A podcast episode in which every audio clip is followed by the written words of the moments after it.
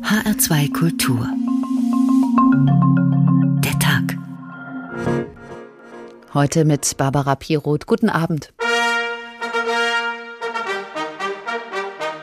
Unser Ziel, auch mein Ziel ist, dass wir im Laufe dieses Jahrzehnts eine der handlungsfähigsten, schlagkräftigsten Armeen in Europa bekommen.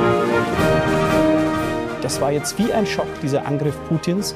Und man hat jetzt erkannt, man steht mehr oder weniger nackt da. Es reicht eben nicht in einem Panzerbataillon, das eigentlich 42 Kampfpanzer braucht, nur fünf drin zu haben. In Teilen der Union wird bereits über die Rückkehr der Wehrpflicht diskutiert. Das würde die Bindekräfte unserer Gesellschaft stärken, den Zusammenhalt. Es darf jetzt nicht eine Schubumkehr geben, bei der jeder Konflikt dieser Welt mit möglichst vielen Waffen gelöst wird, aber eine Lage, die so ein eindeutig ist wie das, was wir in der Ukraine im Moment haben. Da haben wir eine verdammte Schuldigkeit. Bündnis- und Landesverteidigung ist nicht mehr länger graue Theorie, wenn sie das jemals war, aber sie ist es nicht mehr, sondern sie ist bittere Realität und dafür gilt es jetzt alles zu tun.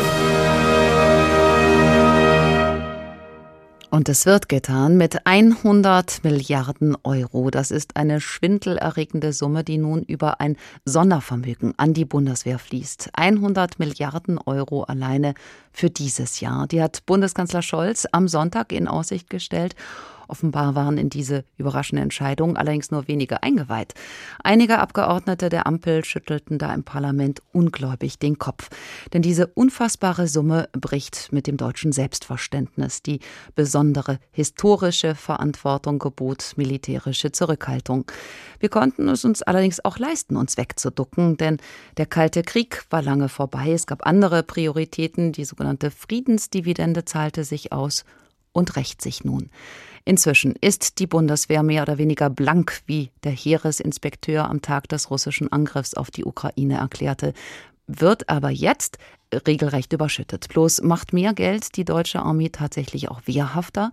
Was braucht die Bundeswehr? Wie soll sie ausgerichtet werden und was bedeutet das für die Abrüstungsdebatten der letzten Jahrzehnte?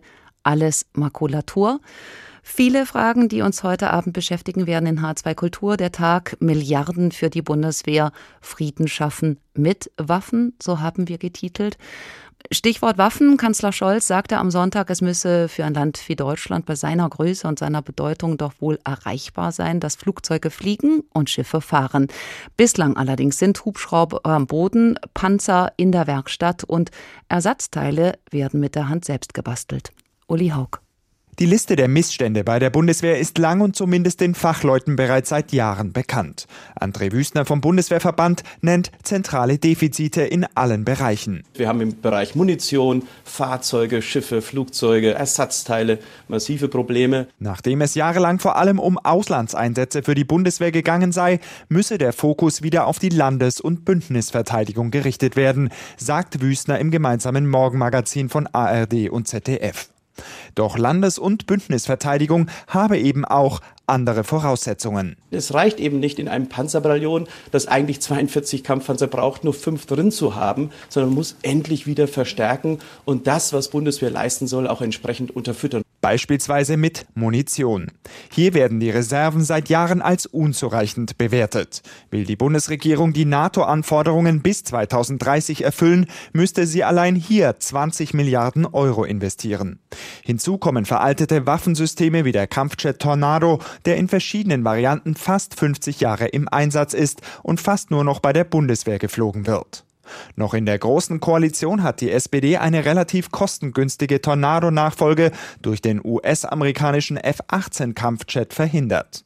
Jetzt wollen Kanzler Scholz und Verteidigungsministerin Lamprecht zügig den weitaus teureren Tarnkappenbomber F-35 anschaffen. Für das modernste Kampfflugzeug der Welt dürfte ein zweistelliger Milliardenbetrag fällig werden. Das Flugzeug soll im Ernstfall Atombomben zum Ziel transportieren. Wir haben äh, uns ganz klar darauf verständigt und uns im Koalitionsvertrag auch äh, dazu bekannt, dass wir zum Beispiel die nukleare Teilhabe sicherstellen. Der Tornado, der das leistet, der wird 2030 nicht mehr im Einsatz sein können. Deswegen ist es wichtig, jetzt die Nachfolgeentscheidung zu treffen. Jetzt die Kampfhubschrauber, auch da die jetzt äh, zu bestellen. Die Bewaffnung der Drohnen, auch dazu verständigt. Also da ist richtig viel was zu tun. Stichwort schwerer Transporthubschrauber. Der 1972 eingeführte CH-53 der Bundeswehr ist kaum noch für die schnelle Verlegung von Truppen und Material einsetzbar. Aber ein seit Jahren laufendes Vergabeverfahren wurde Ende vergangenen Jahres gestoppt. Wohl auch, weil es zu viele Sonderwünsche der Bundeswehr und daraus folgend eine Kostenexplosion gab. Welches Modell jetzt gekauft werden soll, ist weiter offen. Geplant wird mit Anschaffungskosten in Höhe von mindestens 5 Milliarden Euro. Angesichts solcher Dauerprojekte fordert die Vorsitzende des Verteidigungsausschusses Marie-Agnes Strack-Zimmermann, dass sich auch das Beschaffungswesen und die Vergabeverfahren verändern müssen. Es gibt genug militärisches Material, das hervorragend ist und was man kaufen könnte. Also wir müssen die Welt nicht neu erfinden, sondern wir müssen schauen, a, was brauchen wir, b, wo bekommen wir es und dann muss man das zügig umsetzen. Aber eben, Reformprozess der Strukturen dürfen dabei nicht hinten runterfallen. Also allein am Geld liegt es nicht. Auch schwerfällige Bürokratie und das Beschaffungswesen haben die Bundeswehr seit Jahren gelähmt. Es fehlt an ziemlich vielem, an Waffen, Munition und Ersatzteilen. Das kann man sich vielleicht ein bisschen so vorstellen wie bei einem Oldtimer. Je älter ein Auto ist, desto aufwendiger muss es gepflegt und gewartet werden, zumal oft die Ersatzteile fehlen, weil es die Hersteller gar nicht mehr gibt. Und das gilt eben auch für den Bestand der Bundeswehr.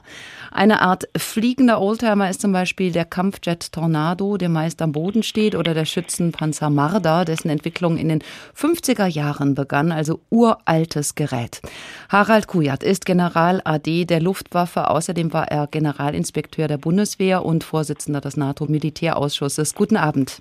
Guten Abend, ich grüße Sie. Herr Kujat, das Militär hat ja schon lange geklagt, dass die Bundeswehr ausgeblutet sei. Kann man jetzt diesen ganzen alten Kram mal überspitzt gesagt einmotten und auf Einkaufstour gehen oder reicht das Geld selbst dafür trotz allem nicht? Naja, wir haben dadurch, dass wir eben Geld eingespart haben bei der Bundeswehr über viele Jahre, das Verhältnis zwischen Betriebskosten und Investivkosten zum Nachteil der Investitionen verändert. Und das bedeutet, das Gerät wird immer älter, die Materialkosten werden immer größer und die Bundeswehr wird nicht modern gehalten, sondern sie veraltet Jahr für Jahr. Das ist das eine Problem. Das andere ist aber, dass wir im Jahre 2011 eine Reform der Bundeswehr durchgeführt haben, die wurde damit begonnen, dass die Wehrpflicht ausgesetzt wurde, aber weniger, auch in den Medien weniger diskutiert wurde, dass diese Reform eben eine Neuausrichtung der Bundeswehr bedeutete, weg von der Landes- und Bündnisverteidigung hin zu Kriseneinsätzen, zu Konfliktbegrenzung. Und das erforderte eine strukturelle Veränderung, personelle Veränderung, materielle Veränderung die eben dazu führte, dass die Bundeswehr praktisch von da an nicht mehr in der Lage war, einen angemessenen Beitrag zur Landes- und Bündnisverteidigung zu leisten. Das war ja aus der Situation heraus damals auch verständlich, denn das schien völlig utopisch zu sein, ein bewaffneter Konflikt mitten in Europa, wo wir doch nur von Freunden umzingelt sind, wie das der frühere Bundespräsident Trau mal sagte. Ja. Wenn Sie sagen, was brauchen wir denn jetzt für die Landes- und Bündnisverteidigung, wenn die in den Fokus rückt? Der Bundeskanzler hat sozusagen die Wende vollzogen. Ich würde sogar sagen, eine 180-Grad-Wende vollzogen. Und wir müssen jetzt die Bundeswehr wieder auf ihre eigentliche Aufgabe vorbereiten. Und das bedeutet zunächst mal eine Struktur, mit der man Landes- und Bündnisverteidigung durchführen kann. Das heißt also eine Struktur, die aufwuchsfähig ist, bei der man Reservisten in die Bundeswehr integrieren kann, den damit den Verteidigungsumfang erhöhen kann. Wie ist das denn, wenn wir auf das Material schauen? Ist da Geld in dieser Lage wirklich die Lösung? Fragt man sich denn, der Bundeswehr fehlte das in der Vergangenheit ja nicht an Geld. Im Gegenteil ist ihr Budget seit 2014 von rund 32 Milliarden auf zuletzt 50 Milliarden gestiegen. Das hat aber an dem Problem nicht wirklich was verändert. Wie kann man das Geld klug investieren? Das eine ist, dass wir jetzt schnellstens die Lücken füllen, Dazu gehört beispielsweise die persönliche Ausrüstung der Soldaten. Dazu gehört die Auffüllung der Munitionsbevorratung. Wir sind ja verpflichtet, nach NATO-Standards für 30 Kriegstage Munition zu bevorraten. Und im Augenblick sind, kommen wir höchstens ein oder zwei Tage damit aus. Und das allein sind schon Kosten, die in auf etwa 20 Milliarden Euro geschätzt werden. Und der Bundeskanzler hat ja selbst in seiner Bundestagsrede die Richtung für die Verteidigungsministerin vorgegeben. Er hat gesagt, wir beschaffen jetzt die bewaffnete Drohne, wir brauchen natürlich einen Nachfolger für den Tornado und das soll dann eben nicht, wie ursprünglich geplant, die F-18, sondern das soll das moderne und leistungsfähigere Flugzeug sein, die F-35. Da muss dann aber immer das Bundesamt für Beschaffungswesen eingeschaltet werden. Das bringt dann furchtbar viel Bürokratie, juristische Hürden. Es dauert schon mal sieben Jahre, um ein modernes Sturmgewehr rechtssicher zu bestellen. Was macht man, damit es schneller geht? Sehen Sie, das Problem ist, dass eben schon einige Verteidigungsminister sozusagen gestolpert sind über Beschaffungsvorhaben. Und das bedeutet, jeder fängt an, so die Verfahren zu überarbeiten. Auch jetzt wieder hat man als erstes die Entscheidung getroffen, nun eine sogenannte Taskforce einzusetzen, die dann die Verfahren betrachtet, überarbeitet. Das heißt, es sind erstmal wieder zwei Jahre, die verlorene Zeit sind. Ich bin der Auffassung, man kann durchaus mit den bestehenden Verfahren sehr schnell reagieren, wenn die militärische Führung und die politische Leitung sich persönlich um die einzelnen Projekte äh, kümmern und die durchsetzen. Wie lange wird es denn dann dauern, bis solche Investitionen greifen? Das bringt uns ja nichts in der nächsten Dekade, von der Finanzminister Nein. Lindner spricht. Ich glaube, man kann eine ganze Reihe von Beschaffungsmaßnahmen durchführen also insbesondere mit diesen 100 Milliarden, die da angesetzt sind, wenn man marktverfügbares Material beschafft, wenn man versucht, auch wirklich die Verfahren zu beschleunigen. Das ist machbar. Und ich denke, das kann man in einem Jahr auch so abwickeln.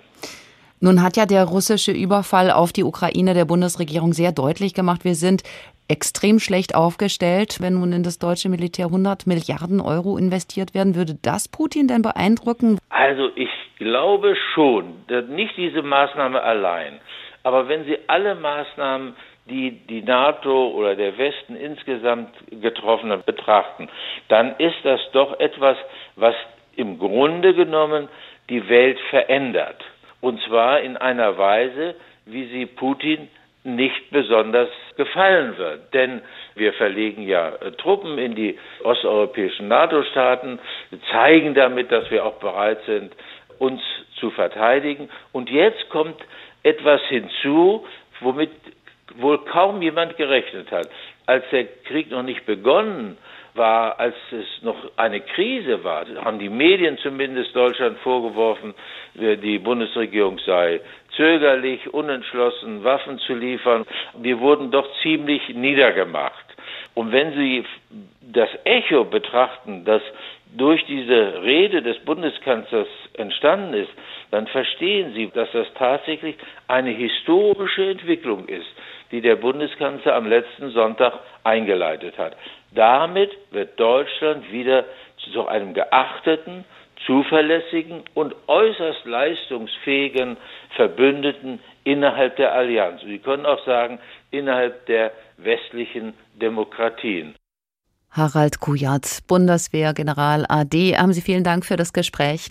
Worin es aktuell aber viel Kritik gibt, das ist kein normaler Haushalt. Diese 100 Milliarden Euro stammen aus einem sogenannten Sondervermögen und damit dieses Volumen nicht geändert werden kann, wird das Vorhaben im Grundgesetz verankert, auch um Überparteilichkeit herzustellen und vor allen Dingen um Klagen dagegen abzuwehren. Wenn man so will, ist das also eigentlich ein Schattenhaushalt, einer im Schatten des Krieges, obwohl sich doch alle nur Frieden wünschen. Was ist schöner als das Land, das kein Grab hat, weil da keine Furcht ist, wo der Mut nicht mehr blutet, weil da kein Feind ist, wo die Krieger der hundertundeins Nationen entwurzeln die mächtigste Tanne und in die Grube, die bleibt, all ihre Geschosse werfen, tief in die Tiefe des Erdreichs fallen lassen die Waffen und den Baum wieder pflanzen. Dann wenn der große Friede errungen ist, werden wir finden das Land, wo die Wahrheit keinen Namen hat, weil da keine Lüge ist, wo die Wohltätigkeit kein Haus hat, weil da kein Hunger ist, wo keiner ein unbekannter Soldat mehr sein muss und keiner mehr ein Prophet, weil da das Licht der Weisheit scheint überall. Walter Lovenfels, Der große Friede. Gefühlt ein Dutzend Mal hat Olaf Scholz letzten Sonntag die Vokabel Zeitenwende benutzt und so ist es ja auch. Gewissheiten deutscher Außenpolitik, grundlegende Prämissen wurden ruckzuck über den Haufen geworfen. Bis zuletzt verweigerte zum Beispiel die Verteidigungsministerin deutsche Waffenlieferungen an die Ukraine. Das sei so historisch begründet, gesetzlich vorgeschrieben und friedenspolitisch geboten, sagte Christine Lambrecht. Aber auch Waffenlieferungen sind auf einmal möglich. Es sollen sogar weitere hinzukommen. Und welche Prämisse fällt als nächstes? Die Union hat bereits die Wehrpflicht wieder ins Spiel gebracht. Das wäre dann die Abwicklung der Abwicklung. Anfang des 21. Jahrhunderts. Der Kalte Krieg ist längst Geschichte. Deutschland umzingelt von Freunden, wie es heißt. Eine Bedrohung von außen kein Thema. Und so wandeln sich auch die Aufgaben der Bundeswehr. Die Landesverteidigung kein realistisches Szenario mehr, meint 2002 Peter Struck, damals Verteidigungsminister von der SPD, und bringt es auf den Punkt. Die Sicherheit der Bundesrepublik Deutschland wird auch am Hindukusch verteidigt. Ein Satz für die Geschichtsbücher. Das hat Konsequenzen, auch für die Organisation der Bundeswehr. Mehr Auslandseinsätze mit kleinen Kontingenten, dafür aber gut ausgebildeten Spezialisten. Antiterroreinsätze weltweit statt Sicherung des Fulda Gap. Braucht es dafür noch Wehrpflichtige wie in Deutschland seit 1956? Die Antwort lautet Nein. Eine kleinere Armee aus Freiwilligen, schlagkräftig und flexibel ist das neue Ziel. Und so verabschiedet sich die Politik nach langer Debatte von der Pflicht zum Wehrdienst. Entschieden 2010 der Verteidigungsminister der schwarz-gelben Bundesregierung damals, Karl Theodor zu Guttenberg von der CSU. Das Kabinett hat heute eine sehr weitreichende glaube, eine historische Entscheidung getroffen, nämlich dass zum 1.7.2011 die Wehrpflicht ausgesetzt werden wird. Gut zuhören, ausgesetzt, nicht abgeschafft. Denn die Wehrpflicht steht auch heute noch im Grundgesetz, Artikel 12a Absatz 1. Männer können vom vollendeten 18. Lebensjahr an zum Dienst in den Streitkräften, im Bundesgrenzschutz oder in einem Zivilschutzverband verpflichtet werden. In Friedenszeiten werden nur eben keine Wehrpflichtigen eingezogen. Doch die Pflicht zum Dienst kann auch wieder aktiviert werden, zum Beispiel im Spannungs- und Verteidigungsfall. Oder auch grundsätzlich, dann vermutlich eher als allgemeine Dienstpflicht. Die hatte Annegret Kramp-Karrenbauer als Verteidigungsministerin schon vor drei Jahren ins Spiel gebracht und damals keine Mehrheit für den Vorschlag gefunden. Doch das könnte jetzt anders sein. Soweit Christoph Schelt. Viele Deutsche hatten Friedensträume und in diesen Jahrzehnten ohne kriegerische Bedrohung direkt vor der Haustür gab es spätestens nach 91 nicht nur keinen politischen, sondern auch keinen gesellschaftlichen Konsens mehr für eine starke Bundeswehr. Über Klagen des Militärs wurde achselzuckend hinweggesehen und die Bundeswehr massiv verkleinert. Die Wehrpflichtarmee wurde, wie wir gehört haben, in eine kleinere Berufsarmee umgebaut. Nun aber soll sich die Bundeswehr wieder auf ihren eigentlichen Kernauftrag zurückbesinnen, die Landes- und Bündnisverteidigung. Der Politikwissenschaftler Herfried Münkler ist emeritierter Professor der Humboldt-Uni in Berlin und hat unter anderem über Weltmächte, Imperien, Kriegsgeschichte und Mythen publiziert, aber auch über die Wehrpflicht. Guten Abend. Guten Abend, Frau Pirot. Herr Professor Münkler, vor zwölf Jahren, 2010, schrieben Sie, die Wehrpflicht sei nur etwas für Nostalgiker. Sie habe sich schon seit zwei Jahrzehnten überlebt, also seit den 90ern, und die Krisen von damals erforderten eine andere Armee. Wie ist das mit den Krisen von heute? Erfordern die dann ebenfalls eine andere Armee? Sie fordern um, sicherlich eine andere Armee, aber ich glaube, dass äh, diese andere Armee keine Wehrpflichtarmee sein wird. Denn um mit den komplexen Waffensystemen unserer Tage umzugehen, ist eine Wehrpflicht, wie sie zuletzt war, von neun Monaten viel zu gering. Da muss man dann über äh, Verbleibe, Verweildauer von zwei Jahren, drei Jahren äh, nachdenken, damit die Soldaten entsprechende Fähigkeiten haben, sozusagen das, äh, was die Systeme können, auch tatsächlich zu realisieren. Und es ist klar, eine Wehrpflicht von zwei bis drei Jahren ist in dieser äh, Gesellschaft nicht durchsetzbar und ist dann auch nicht angezeigt. Es gäbe ja auch rechtliche Schwierigkeiten, auch Probleme mit der Infrastruktur. Kasernen sind ja weg, es gibt keine funktionierenden Kreiswehrersatzämter mehr. Jetzt haben wir eben gesprochen über die finanzielle Überschüttung der Bundeswehr, aber alles Material nützt ja nichts, wenn das Personal fehlt. Da sind jetzt schon tausende Dienstposten umbesetzt. Wo soll das dann herkommen, wenn es nicht doch wieder eine Wehrpflicht gibt? Naja, die wird man eben mit der Wehrpflicht nicht bekommen, sondern man muss ähm, das bisher auch versucht wurde, aber vielleicht nicht erfolgreich genug, Anreizsysteme schaffen, damit Leute sich entscheiden, in den Streitkräften ja, zu arbeiten, in ihnen Dienst zu tun. Ähm, das kann heißen, dass es eine bessere Bezahlung ist, äh, vieles andere mehr. Man wird auch davon ausgehen müssen, dass die Verwerfungen, des, äh, die jetzt äh, zu bewältigen sind, zu einer Veränderung auf dem Arbeitsmarkt führen, sodass also in der Form man das Personal rekrutieren wird, äh, das man braucht und das man vor allen Dingen braucht, um über längere Zeiträume eine gut ausgebildete Armee zur Verfügung zu haben. Wehrpflicht hieß teilweise auch schon in den Zeiten des Kalten Krieges, aber dann vor allen Dingen danach, große Massen von Menschen auszubilden in einem minimalen Sinn. Und ähm, alle, die etwas davon verstanden haben, haben gesagt, naja, das ist sozusagen vielleicht eine Möglichkeit, dass dann einige von ihnen bei der Truppe bleiben, ähm, möglicherweise für sich verpflichten für einige Jahre, andere für ein ganzes Berufsleben lang. Aber das ist eine, wie soll ich sagen, unsinnig teure äh, Form von Werbeaktion, wenn man Wehrpflicht einführt, damit man vielleicht ein Fünftel derer, die dann geholt werden, äh, bei der Truppe behält. Die Welt zitiert ein Marktforschungsunternehmen, das zu dem Ergebnis kommt, um den Bedarf bei der Bundeswehr zu decken, müsse sich jetzt jeder vierte Schulabgänger bewerben, auch wenn einem das jetzt vielleicht erstmal ziemlich unrealistisch vorkommt, diese Zahl. So zeigt sie aber doch, es gibt riesige Personallücken bei der Bundeswehr. Ist das ein Beruf, der bislang auch so ein bisschen aus der Zeit gefallen schien und das könnte sich jetzt nun vielleicht ändern? Ja gut, ich meine, die Ambivalenz des Soldatenberufs ist äh, stärker in den Vordergrund getreten. Einerseits keine hohe Respektabilität innerhalb der Gesellschaft, weil man sich ja, äh, wie das in Ihrem äh, Text vorher hieß, von Freunden umzingelt. Ich glaube, die Formulierung stammt von Helmut Kohl, vielleicht nicht umzingelt. Ähm, von Johannes Rau okay. haben wir gelesen.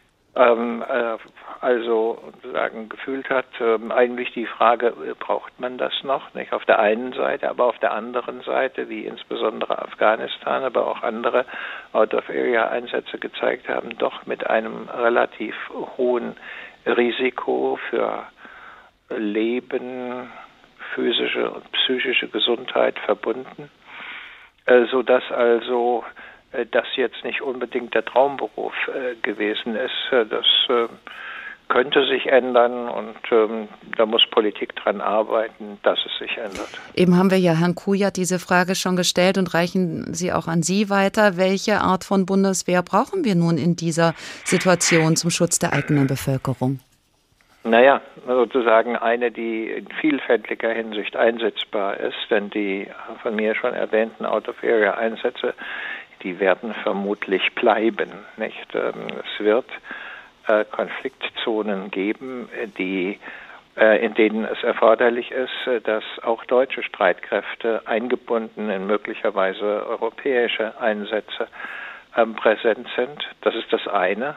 Also weiterhin das, was in den letzten 20, 30 Jahren vor allen Dingen gemacht worden ist, aber andererseits halt auch sehr viel mehr Komponenten in dem Bereich der Landes- und Bündnisverteidigung also schwere Infanterie, äh, Panzereinheiten, Luftverteidigung, ähm, aber auch Investitionen in äh, Schiffe, äh, denn die äh, langen Seewege, auf die ist Deutschland als äh, Exportweltmeister zwar nicht mehr, aber dann doch immerhin in der Spitzengruppe.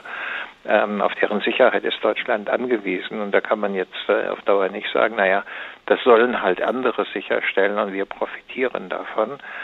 Ähm, es ist also eine Bundeswehr, die sehr viele Aufgaben äh, zu erfüllen hat. Und da muss man dann schon schauen, äh, wie man das alles vernünftig unter einen Hut bekommt der Politikwissenschaftler Professor Herfried Münkler. Vielen Dank für das Gespräch. Sie hören H2 Kultur, der Tag Milliarden für die Bundeswehr. Frieden schaffen mit Waffen, fragen wir. Frieden, nie war er für die Ukraine so fern wie in diesen Tagen. Mit Cherson ist die erste Großstadt an die russische Armee gefallen. Die Hafenstadt Mariupol ist unter ständigem Beschuss, ist umstellt. Dort geht der Bevölkerung das Wasser aus. Und der Bürgermeister glaubt, die russischen Besatzer wollten aus der Stadt ein zweites Leningrad machen.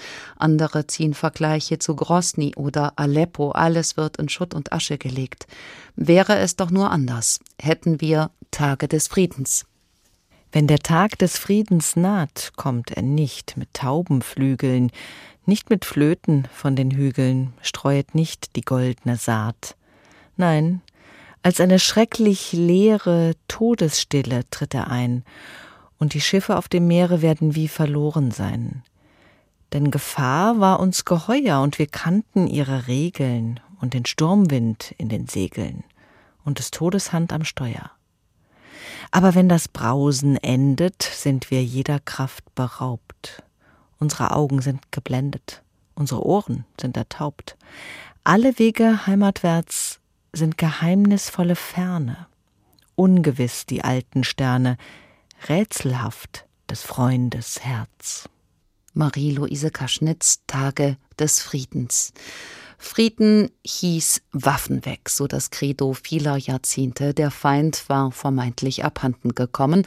Und so wurde denn auch 25 Jahre lang bei der Bundeswehr gespart. In den 90ern zum Beispiel Panzer, Flugzeuge und Schiffe zu Tausenden verschrottet und verscherbelt. Um ein Beispiel herauszugreifen, die schweren Leopardpanzer. Von ursprünglich rund 2100 Exemplaren sind gerade mal etwas mehr als 200 übrig geblieben, ein Zehntel. Kriegsgerät, Bedrohungslage, ewig gestrige Begriffe für diejenigen, die in Friedenszeiten groß geworden sind, wie unser Kollege Thorsten Schweinhardt. Für den Kalten Krieg waren wir noch zu klein. 1984 geboren zu sein hieß, die bleierne Weltuntergangsstimmung im Kinderwagen zu verschlafen. Das Auf- und Wettrüsten, der Ost-West-Konflikt, der Mitte der 80er nochmal so richtig hochkochte, die beständige Furcht vor einem Atomkrieg, das alles erreichte uns nicht in unserer wohlig behaglichen westdeutschen Kinderwelt. Als wir dann eingeschult wurden, war das alles Vergangenheit. Die Mauer war gefallen, die alten Feindbilder hatten unsere Eltern für uns weggewischt, und wir Kinder brauchten nichts weiter zu tun, als in die neue, freie Zukunft reinzuwachsen, wie in einen bequemen, etwas zu großen Pulli. Wir waren Friedenskinder. Das hieß natürlich nicht, dass es nirgendwo auf der Welt Krieg gab, nein, und auch nicht, dass wir von diesen Kriegen nichts mitbekamen. Na, ganz im Gegenteil, der Krieg hatte viele Namen. Kuwait, Sarajevo, Ruanda, Belgrad, Srebrenica. Diese fremdklingenden Wörter bedeuteten Krieg. Aber Krieg nicht bei uns.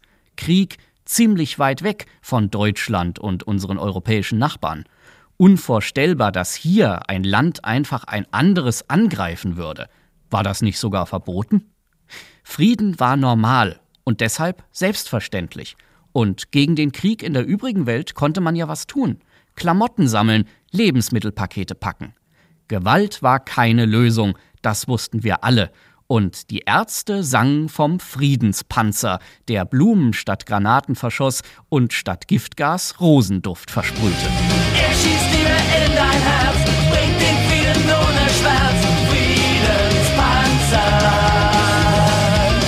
Zur Bundeswehr gehen wurde zusehends uncool. Dann lieber Zivi. Atomtests bedrohten höchstens mal die Umwelt.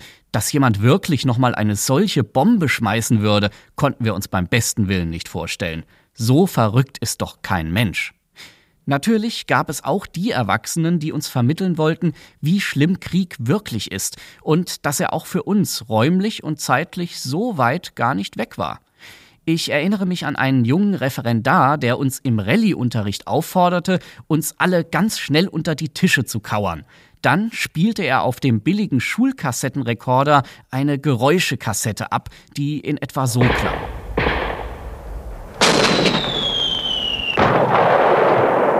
So fühlt sich Krieg an, behauptete er. Hinterher gab's für alle noch ein Bild zum Ausmalen von zwei Panzern, die sich die Hände reichen. Der Referendar hat seine Lehrerprüfung übrigens nicht bestanden. Für uns Friedenskinder war Krieg eben etwas Vergangenes aus den Erzählungen der Großeltern oder den mehr oder weniger spannenden Jugendbüchern. Es war schwer, uns in unserer glitzernden Happy 90er Welt mit einem Grauen zu erreichen, für das es keine Worte gibt. Eine Mitschülerin hat es mal geschafft. Sie war erst kurz bei uns, sehr still und kam aus dem ehemaligen Jugoslawien. Als wir im Deutschunterricht alle Wörter aufschreiben sollten, die uns zum Thema Krieg einfielen, brach sie plötzlich in Tränen aus. Ich bin Friedenskind, aber ich vermute, so fühlt sich Krieg an. Krieg hat uns Deutsche bislang also nicht besonders interessiert oder tangiert, weil Frieden normal war, weil sich Geschichte vermeintlich immer zum Besseren wendete. Grenzen öffneten sich, Europa wuchs zusammen, die Wolke von Tschernobyl, ein Relikt der 80er, eine Art Gratis-Pazifismus, denn Angriffe, Gefechte, Tote waren ja weit weg, eine Art Traumbild, demnach alles Militärische von vorgestern ist und Despoten sich durch Entgegenkommen besänftigen lassen. Die Schrift Schriftstellerin Nora Bossong hat gerade ein Buch geschrieben mit dem Titel Die Geschmeidigen, meine Generation und der neue Ernst des Lebens. Guten Abend. Guten Abend. Frau Bossong, Sie schreiben, dass Ihre Generation, die der 40-somethings nun das politische Ruder übernommen hat, fünf Ministerposten haben Politikerinnen und PolitikerInnen, die nach 75 geboren wurden, die Geschmeidigen eben, wie Sie schreiben, die Baerbocks, Klingbeils und Lindners. Was ist das für eine Generation? Was kennzeichnet die? Ja, ich fand das in dem äh, gerade gehörten Beitrag ganz gut bezeichnet. Es ist eine Generation, für die Frieden etwas, ja, ich würde sagen, Selbstverständliches war. Krieg war entweder zeitlich oder örtlich weit weg.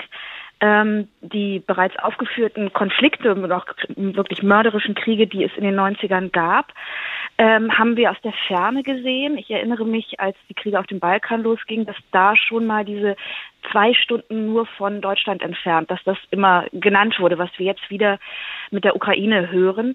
Also diese sozusagen Betroffenheit, die erst dann einsetzt, wenn etwas äh, räumlich näher rückt. Und das, was wir jetzt haben, also wirklich eine, eine Kriegssituation mit einer Atommacht, mit einer Vetomacht des UN-Sicherheitsrats, ist natürlich eine Dimension, die, glaube ich, sehr wenige aus meiner Generation für ihr Leben als real eingestuft hätten. Davor hatte ja dann allerdings auch schon 9-11 ganz nachhaltig den Glauben an den ewigen Frieden erschüttert. Das hat aber auch nicht wirklich dazu geführt, dass diese behütete Generation sich politisiert hätte. Was hat die denn stattdessen gemacht? Also ich habe beobachtet, dass es einen starken Rückzug ins Private gab. Dann wurden private Anliegen teilweise politisiert. Das mag in einer ruhigen Zeit vielleicht sogar angemessen sein. Ich persönlich halte das für ein bisschen zu bequem und auch für ein bisschen zu unpolitisch, denn das, was wir jetzt sehen, ist ja auch wirklich ein Angriff auf die Demokratie. Und ich glaube, für die Demokratie sollte und muss man sich auch in Zeiten einsetzen und sie stärken, ähm, in denen nicht ein wirklich diktatorisch agierender äh, Kreml-Chef äh, das Nachbarland angreift. Aber bringen diese Geschmeidigen denn jetzt in dieser weltpolitischen Lage die Fertigkeiten mit, die es braucht? Also ich habe äh, vor dem Sonntag noch äh, ordentlich äh, Annalena Baerbock kritisiert für einen etwas schlingernden Kurs. Ich finde, dass äh, Sie und auch Christian Lindner sich jetzt am Sonntag gut geschlagen haben. Sie haben starke Reden gehalten. Sie tragen diese äh, sicherheitspolitische Wende von äh, Kanzler Scholz ja auch mit. Ähm, ob sie sich, also ob diese plötzlich eintretende Reife wirklich anhält oder ob es einfach nur ein Moment des Schockzustands angesichts dieser wirklich brutalen Realität ist, die wir gerade äh, sehen müssen, das wage ich noch nicht zu beurteilen. Ich glaube, das kann man auch nicht nach äh, einer Woche beurteilen. Nun also Gefühle von Unsicherheit, von Kontrollverlust. Putin kann man nicht mit den bewährten Mustern aus der Friedenszeit begegnen. Dieser Siegeszug der Demokratien, des Westens, dieses Verständnis, alles wird besser, alles prosperiert, hat ausgedehnt. Jetzt geht es um eiskalte Machtpolitik. Was hat Ihre Generation, die ja auch meine ist, dem entgegenzusetzen? Ich glaube, das, was unsere Generation jetzt tun muss, ist wirklich wirklich stark für diese Werte einzustehen, mit denen, mit denen sie aufgewachsen sind. Und noch einmal darauf zu setzen, dass diese großen weltpolitischen Gegensätze und Grabenkämpfe, dass die eben doch beigelegt werden können. Das ist jetzt im Moment wirklich nur eine Hoffnung. Das ist eine Situation, in der das nicht mal hundertprozentig wahrscheinlich erscheint, sondern eine weitere Eskalation der Situation ist ja durchaus denkbar und ist sehr bedrückend und erschreckend. Aber ich glaube, dass letztlich meine, meine Generation wird es nicht komplett alleine lösen. Aber wir müssen auch, wenn man international schaut, sehen, dass zwei Generationsgenossen gerade eine sehr, sehr wichtige Rolle spielen. Das eine ist der französische Präsident Emmanuel Macron und das andere ist der ukrainische Präsident Volodymyr Zelensky. Und das sind natürlich zwei Vertreter dieser Generation, die sehr, sehr stark und sehr klar zu dieser harten Realität unser Macron Stellung nehmen und äh, Herr Zelensky ist ja eher in Stellung gegangen. Äh, der ist natürlich gerade in einer extrem äh, ja, belastenden Situation. Aber beide, finde ich, zeigen eine sehr große Reife und zeigen auch, dass genau diese Generation durchaus in der Lage ist, die ganz großen Konflikte ähm, anzugehen. Bislang war ja auch so ein gewisser Widerwille dabei, über Sicherheit und über Osteuropa nachzudenken. Und das zeigt sich vielleicht nirgends mehr als eben bei der Ausstattung der Bundeswehr, über die jahrzehntelang hinweggesehen wurde. Zur Bundeswehr gingen ja auch nur die Uncoolen. Dann auch noch rechte Umtriebe, vielleicht sogar ein rechtes Netzwerk bei manchen Einheiten. Das passte ins Bild. Wie holen wir die Bundeswehr in die Gesellschaft zurück? Ich glaube, es ist ganz wichtig, dass wir auch wieder eine gesellschaftspolitische Debatte zu sicherheitspolitischen Fragen haben und auch zur Bundeswehr. Äh, ich bin häufig ein bisschen allein auf weiter Flur, wenn ich äh, solche Themen auch mal anstoße. Ich glaube, das ist äh, sehr, sehr wichtig und wir haben gesehen, ähm, als die Afghanistan-Mission zu Ende ging und die, die Bundeswehr noch zu Evakuierungsflügen ansetzte und, und eingesetzt wurde, dass es so zum ersten Mal so ein, so ein leichtes Verständnis dafür gab, dass diese Bundeswehr eben dazu da ist, wirklich Menschenleben zu schützen und zu retten. Und dennoch war der Zapfenstreich, der für die Bundeswehr als Dank für ihre Tätigkeit in Afghanistan, auch für ihren Einsatz, ähm, abgehalten wurde, wurde sehr scharf kritisiert. Und ich glaube, das müssen wir wirklich überdenken. Wir können auf jeden Fall auch darüber nachdenken, welche Formen es gibt. Mir wird auch bei diesem Fackelumzug ein bisschen unwohl aufgrund der deutschen Geschichte.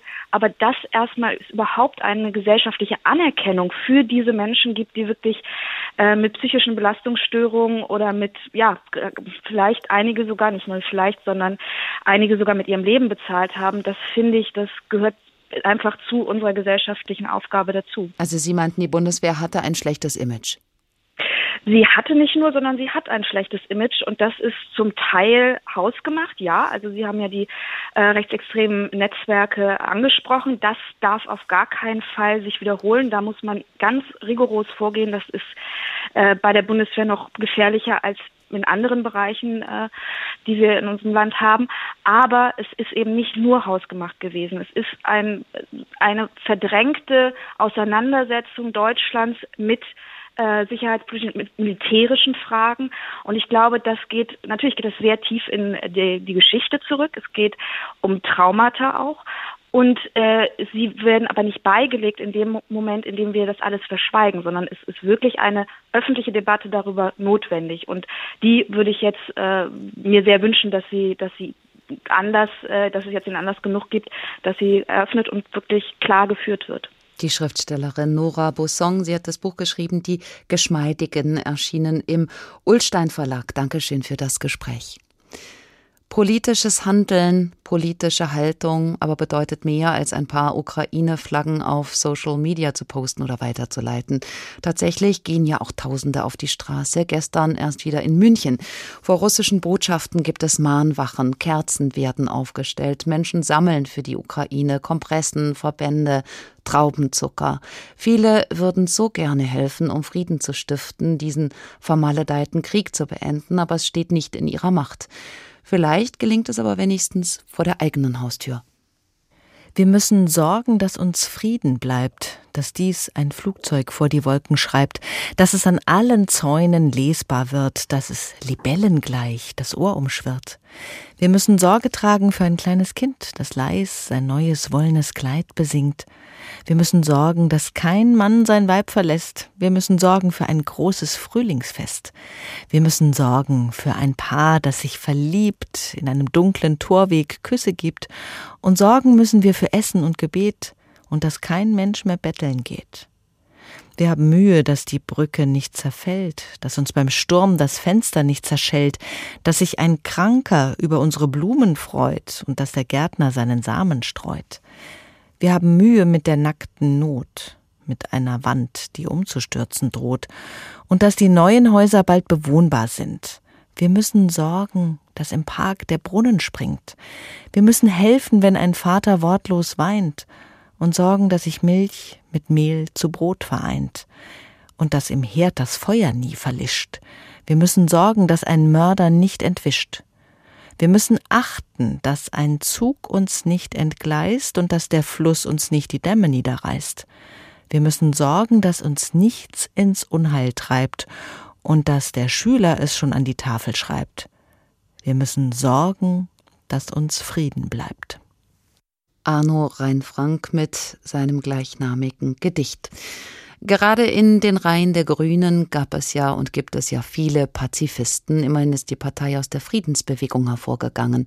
Jetzt aber halten die Abgeordneten weitgehend still angesichts der Aufrüstung der Bundeswehr, wie auch ihre Kolleginnen und Kollegen von der SPD. Wenn dann eines Tages die Solidarität mit der Ukraine etwas abklingen sollte, stehen die Reihen dann immer noch geschlossen. Gerade die SPD gibt da ein zersplittertes Bild ab mit einem Altkanzler, der mit Putin Weihnachten feierte, andererseits mit Parlamentariern, die sich nicht mal auf bewaffnete Drohnen zum Schutz der Bundeswehrsoldaten einigen konnten und darüber jahrelang stritten. Sie wurden mit überrumpelt vom Parteikollegen Scholz, der vieles über Bord warf, was in der Sicherheitspolitik seit der Wiedervereinigung als sakrosant galt. Es gibt einiges zu besprechen bei der SPD. Stichwort 100 Milliarden Euro Sondervermögen für die Bundeswehr, festgeschrieben im Grundgesetz. SPD-Generalsekretär Kevin Kühnert hat im ARD Morgenmagazin erklärt, es habe an der speziellen Lage gelegen, dass viele Ampelabgeordnete erst in der Rede ihres Kanzlers von der Neuausrichtung der Verteidigungs- und Rüstungspolitik erfahren haben. Und Kühnert versucht zu beruhigen. Wir haben nichts beschlossen am Sonntag, was haushaltswirksam gewesen wäre. Wir haben kein Sondervermögen am Sonntag eingesetzt, sondern es ist eine politische Rede des Bundeskanzlers gewesen. Aber jetzt geht es auch an die Ausgestaltung. Und ähm, da werden wir selbstbewusste Parlamentarierinnen und Parlamentarier erleben, die natürlich ein Auge darauf haben, was mit diesen möglicherweise dann 100 Milliarden Euro in einem Sondervermögen für die Bundeswehr passieren wird. Aber nicht nur die Ausgestaltung wollen die Kritikerinnen und Kritiker diskutieren. Kühnerts Nachfolgerin an der Spitze der Jusos, Jessica Rosenthal, will diese Sondervermögenspläne von Olaf Scholz nicht unterstützen. In einem Interview mit der Süddeutschen Zeitung erklärte sie, Zitat, sie würde keinem Sondervermögen von 100 Milliarden Euro im Grundgesetz für die Bundeswehr zustimmen. Es könne nicht sein, dass sich Soldaten vor ihrem Einsatz ihre Stiefel selbst kaufen müssten. Es brauche eine ausgerüstete Bundeswehr, aber mehr Geld allein löse das Problem nicht. Ähnlich sieht es die Bundestagsabgeordnete Anna Kasautsky von der Parlamentarischen Linken in der SPD. Auch sie möchte eine gut ausgestattete Bundeswehr. Die Schwierigkeiten bei der Armee legen aber an anderer Stelle. Wenn wir uns anschauen im internationalen Vergleich, beispielsweise Frankreich hat ein ähnlich großes Wehretat wie wir, deren Armee funktioniert aber. Ich habe auch mit Soldatinnen und Soldaten darüber gesprochen. Da sagen ganz viele, dass ein ganz großes Problem das Wehrbeschaffungsamt ist ich zitiere an der Stelle, eine Vorlage für den Passierschein A38 sein könnte aus Asterix und Obelix, dass es einfach so, so komplex ist und da so viel Geld quasi drin verloren geht, dass ein mehr Geld reingeben nicht zwangsläufig dazu führt, dass unsere Truppe besser ausgerüstet ist. Erst müsste evaluiert werden, was tatsächlich zielführend sei, sagt Kasautsky. Grundsätzlich wolle sie sich einer besseren Ausstattung aber auf keinen Fall verschließen. Und noch eine andere Sorge wird laut in den Reihen der SPD-Linken. Neben einer weltweiten Aufrüstung, die niemand wolle, dürfe ein größerer Wehretat auch nicht dazu führen, dass andere wichtige Projekte auf der Strecke blieben, meint der SPD-Bundestagsabgeordnete Jan Dien. Das Wichtigste ist jetzt, dass wir Hilfe für die Menschen in der Ukraine organisieren. Das muss schnell gehen und dabei hilft die Aufrüstung der Bundeswehr über ein Sondervermögen überhaupt nicht, weil das alles viel zu lange dauern würde. Es darf auch nicht sein, dass wir jetzt Kürzungen in anderen Bereichen stattfinden, im Sozialbereich, im Rentenbereich, im Gesundheitssystem ähm, oder bei der Bewältigung des Klimawandels. Wir brauchen da mehr Ressourcen, nicht weniger. So der SPD-Bundestagsabgeordnete Jan Dieren im Beitrag von Miriam Meinhardt. Die SPD-Führung hingegen hat sich gerade hinter den Aufrüstungskurs des Kanzlers gestellt. Jahrelang allerdings hatte die SPD innerhalb der Großen Koalition immer die Forderung der Union abgewehrt, mehr für die Verteidigung auszugeben. Nun also im Handstreich 100 Milliarden Euro on top, was ja eigentlich eine tiefgreifende Veränderung unseres Selbstverständnisses bedeutet, denn bislang konnte sich sich Deutschland hinter seiner historischen Verantwortung verstecken. Sönke Neitzel ist der einzige Professor für Militärgeschichte in Deutschland. Er arbeitet am Historischen Institut der Universität Potsdam. Guten Abend. Schönen guten Abend. Herr Professor Neitzel, auf einmal ruft der Kanzler ein neues Selbstverständnis aus. Von der SPD haben wir gerade gehört, da gibt es auch Zweifel. Ist das denn gesellschaftlich überhaupt verankert und mitgetragen, eine Aufrüstung der Bundeswehr?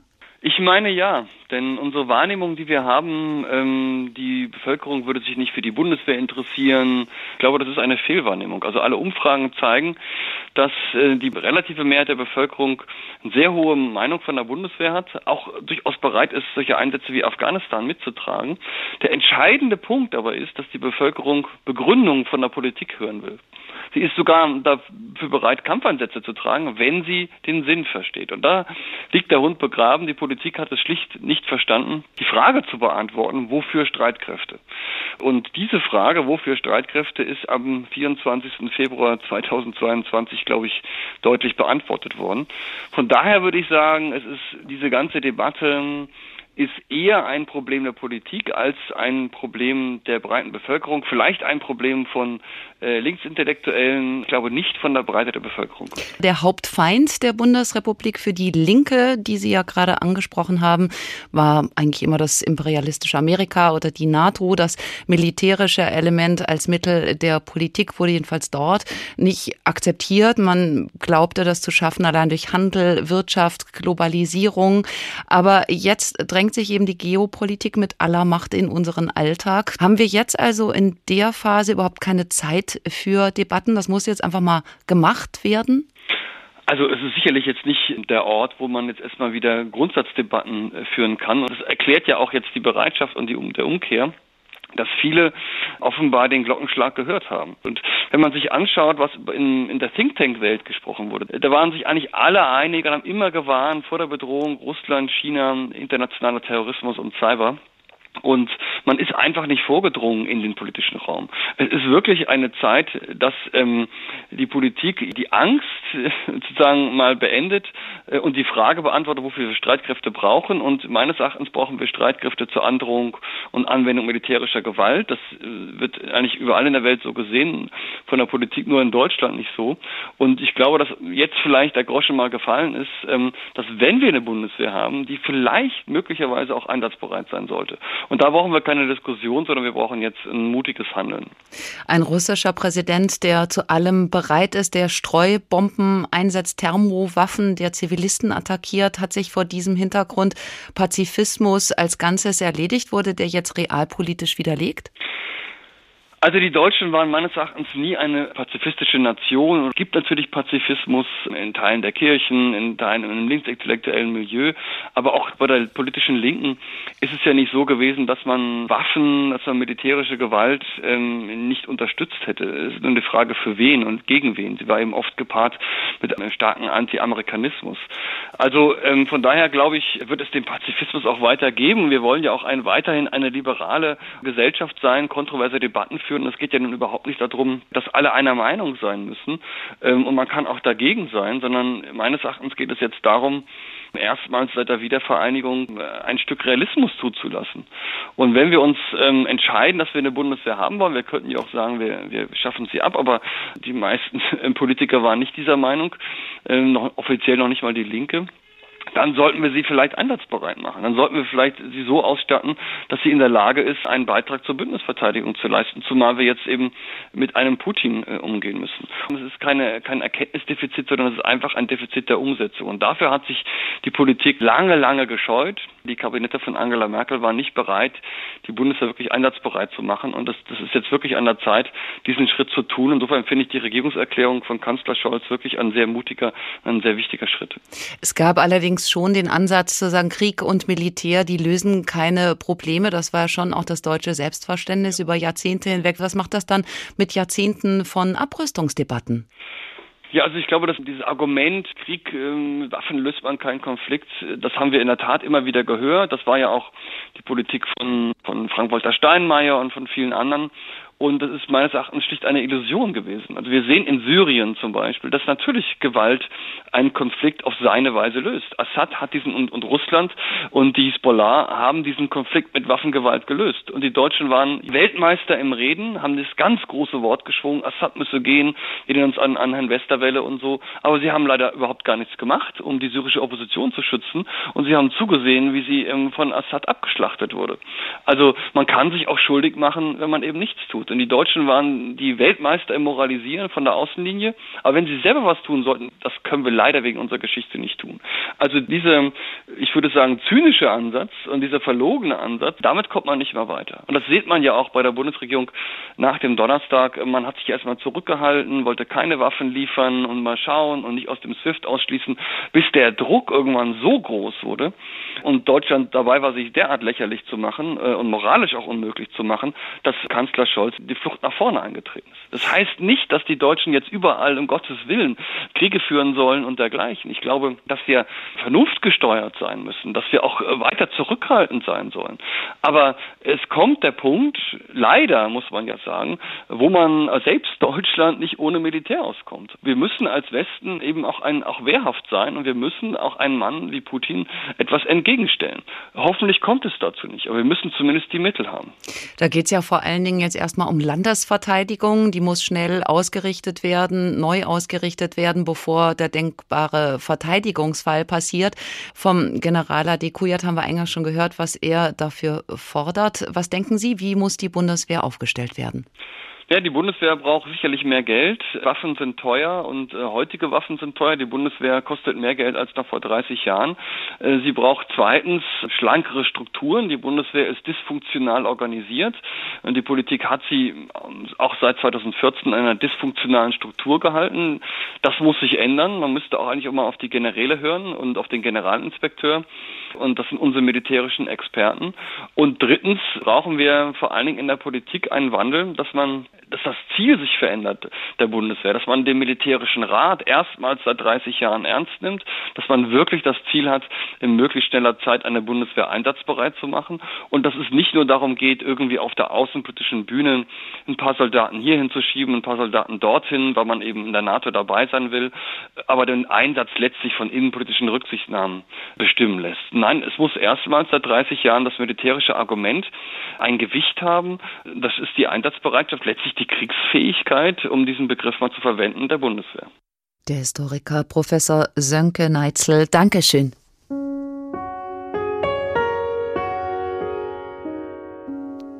Von der vermeintlich schönen, heilen Welt heißt es nun also Abschied zu nehmen, wenngleich die sowieso eine Illusion war.